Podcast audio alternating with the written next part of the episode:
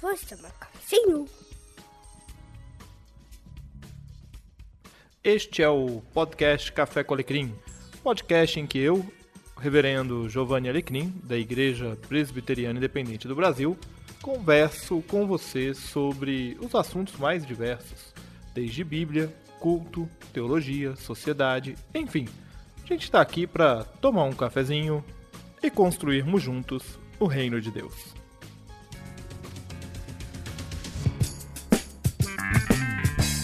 No nosso cafezinho de hoje, eu vou tentar responder uma pergunta muito simples, que é a pergunta: por que cultuamos? Por que nós vamos à igreja? O que faz com que milhões de cristãos em todo o mundo, semanalmente, se dirijam à igreja que pertencem para cultuar? O culto é uma das funções da Igreja de Cristo, não a única, mas devemos compreender a razão de cultuarmos para que possamos ser fiéis à determinação de Cristo para a sua igreja. E eu apresento aqui três razões para vocês hoje pelas quais cultuamos. Primeiramente, como resposta de Deus, segundo, em obediência à ordem de Cristo e para testemunhar a nossa fé. Bom, cultuamos como resposta a Deus. O nosso culto é uma resposta a Deus. Para entendermos esta afirmação, eu gosto de recorrer a definição de J.J. von Almen no seu livro O Culto Cristão, da editora Haste. Recomendo muito esse livro. É, e von Almen diz que o culto é o âmbito da ação de graças dos resgatados.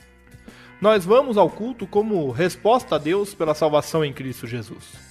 O culto não é um espaço para expressar as nossas vontades, mas sim para render graças a Deus pelo que Ele tem feito em nosso meio, tanto em nossa vida quanto na vida de nossos irmãos. Esta expressão de ação de graças é encontrada nos evangelhos.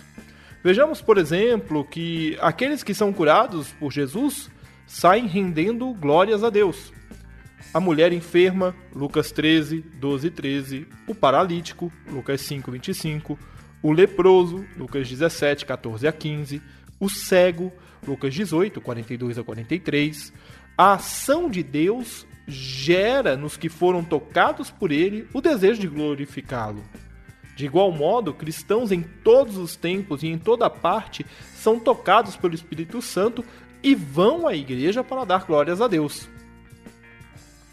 O culto é a forma como o cristão resgatado e perdoado vive para o Cristo e do Cristo é o perdão alcançado por meio do sangue de Jesus derramado na cruz que nos dá a capacidade de reconhecer a graça de Deus e nos leva a adorar.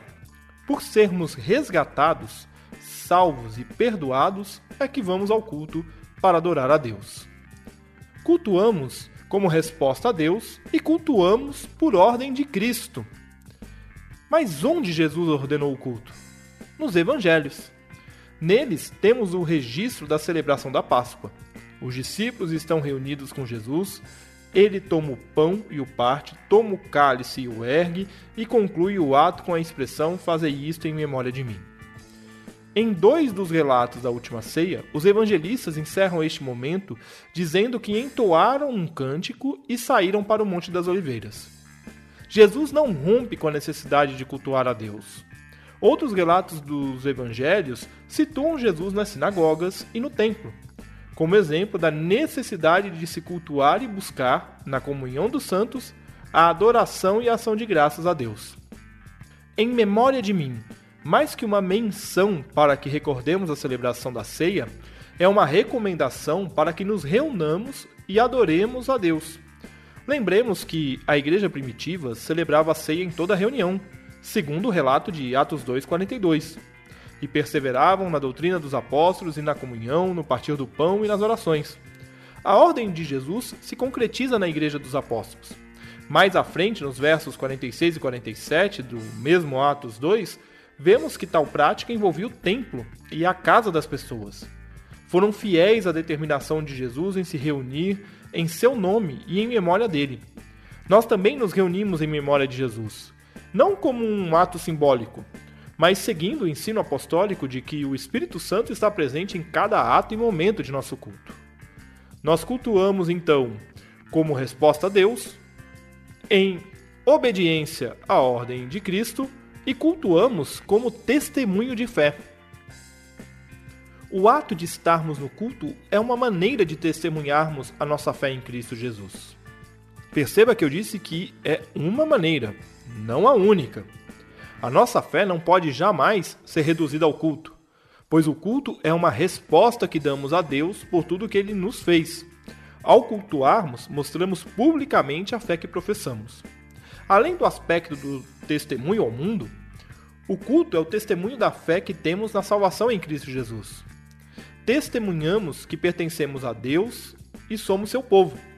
Pertencemos a Ele e fomos selados no batismo em nome do Pai, do Filho e do Espírito Santo. Somos seu povo na medida que celebramos a ceia do Senhor como nos ordenou Jesus. Os sacramentos são, em última análise, o que determina a existência e a razão de ser da igreja, e por consequência, do culto.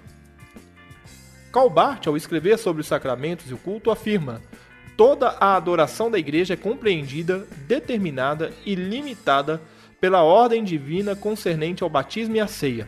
De certa forma, esses dois elementos constituem um âmbito necessário, exatamente por serem os únicos apropriados da adoração.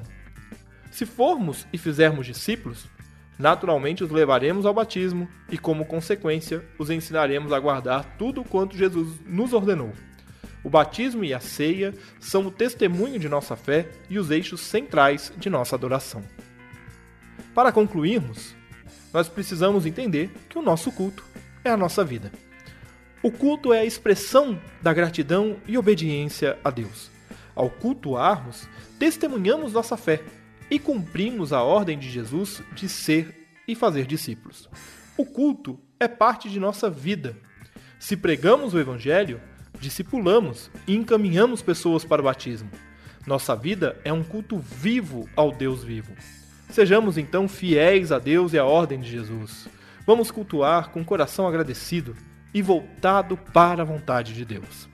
Eu espero que este breve cafezinho tenha feito você refletir sobre a necessidade de ser, viver e estar na igreja.